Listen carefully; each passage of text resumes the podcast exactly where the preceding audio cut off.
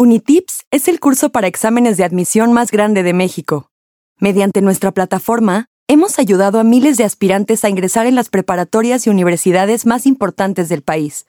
Te acompañamos paso a paso en tu preparación para que puedas quedarte en la universidad y carrera que quieras. Disfruta de la siguiente lección. Lección 7. La Revolución Rusa. En medio de la Primera Guerra Mundial, Rusia se retiró del conflicto debido a problemas dentro del país conocidos como la Revolución Rusa, los cuales tuvieron sus antecedentes y su momento de desarrollo, pues dicha agitación interna trascendería los límites del país y alcanzaría varios lugares en el mundo. Antecedentes. Rusia estaba gobernada por el zar Nicolás II. Era un país que sufría un grave rezago industrial y una estructura económica injusta y deficiente.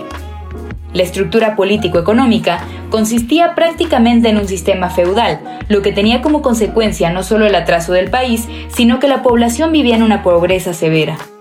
Sin embargo, Rusia continuaba con su búsqueda imperialista, involucrándose en guerras en las que sus habitantes sufrían las consecuencias. De forma particular, la Guerra Ruso-Japonesa de 1905 y la Primera Guerra Mundial crearon un descontento generalizado que derivó en un levantamiento socialista. Desarrollo. En 1917, la situación para el zar Nicolás II era indefendible. Las constantes derrotas frente a Alemania en la guerra y las presiones internas resultaron en la conocida Revolución de Febrero, que se considera como la primera etapa de la Revolución rusa.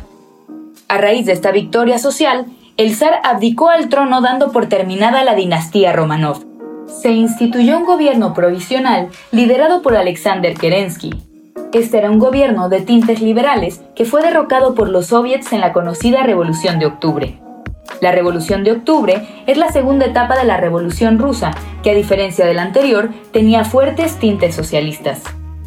El grupo que llegó al poder tenía como líder principal a Vladimir Ilich Lenin, quien instauró el sistema socialista que derivaría en 1921 en la conocida Unión de Repúblicas Socialistas Soviéticas, URSS. El nuevo régimen hizo cambios radicales en el país, por lo que gozó del apoyo de un gran porcentaje de la población debido a las pésimas condiciones en las que ésta vivía, derivada de la inequidad, el estancamiento de la economía y los estragos de la guerra.